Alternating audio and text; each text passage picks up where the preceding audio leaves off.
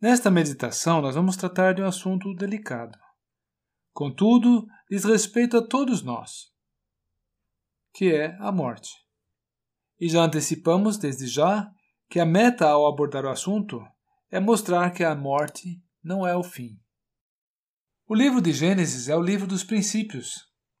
Temos no, nos primeiros capítulos o relato da origem de todas as coisas e a origem da vida, enfim.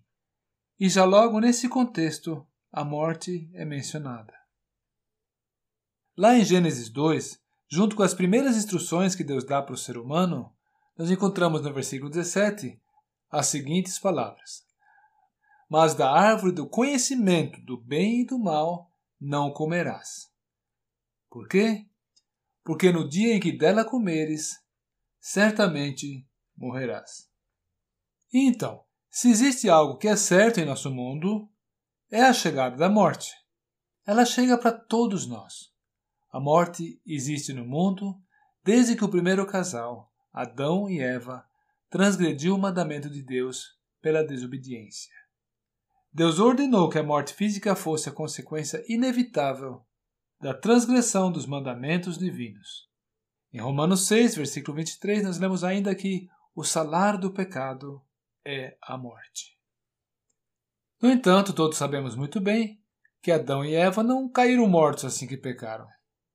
Por causa desse aparente, entre aspas, disparate, Alguns críticos ou escarnecedores da Bíblia imaginam ter achado um ponto de referência para negar a credibilidade da Escritura.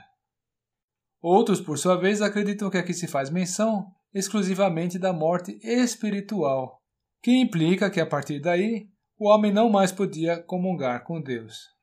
Estava separado de sua presença, estava separado de Deus. Pois bem, mas o enunciado desse versículo 17, que afirma que certamente morrerás, ele está explicado um pouco mais adiante no contexto, no próximo capítulo, que é o capítulo 3, no versículo 19. Ali, o próprio Deus explica o que ele quis dizer. Tu és pó, e ao pó tornarás. Gênesis 2, versículo 19. Isso já dá mais luz, não dá? significa simplesmente que a partir daquele momento, Adão e Eva passaram a estar sujeitos à lei biológica, à lei biológica da transição, que não existia até então. A partir daí, eles passaram a envelhecer, que é um processo natural, mas sempre culmina com a morte. Nesta mesma linha, temos um outro versículo da Sagrada Escritura, que é Romanos 5, versículo 12, e que afirma o seguinte: que é assim como por um só homem entrou o pecado no mundo, e pelo pecado a morte, assim também a morte passou a todos os homens, porque todos pecaram. Todos pecaram.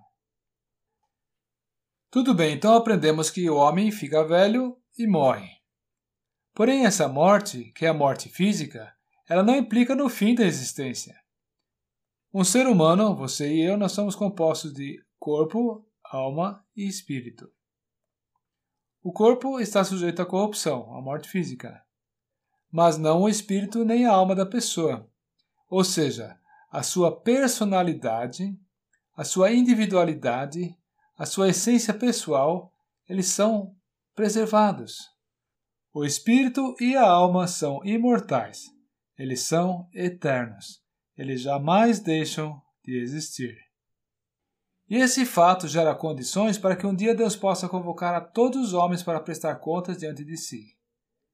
O livro de Eclesiastes, no capítulo 12, versículo 14, nos informa que Deus trará a juízo todas as obras, até as que estão escondidas, quer sejam boas, quer sejam más.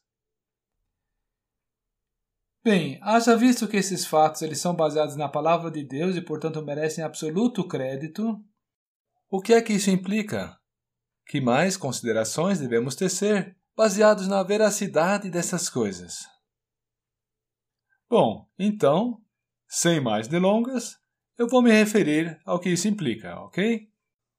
Implica que aquele que conhece a Jesus Cristo como seu Salvador pessoal seja muito, muito bem-aventurado. Por quê? Porque o que nele crê tem parte na ressurreição da vida. E a palavra de Deus diz que todo aquele que tem parte na ressurreição da vida não entra em juízo. E isso graças à declaração de justificação que a justiça de Deus emite em favor de todo aquele que tem fé na obra de Jesus Cristo na cruz. Então, veja que esse diferencial faz toda a diferença. E você? Já abraçou pela fé essa tão grande salvação que Deus oferece em Jesus Cristo?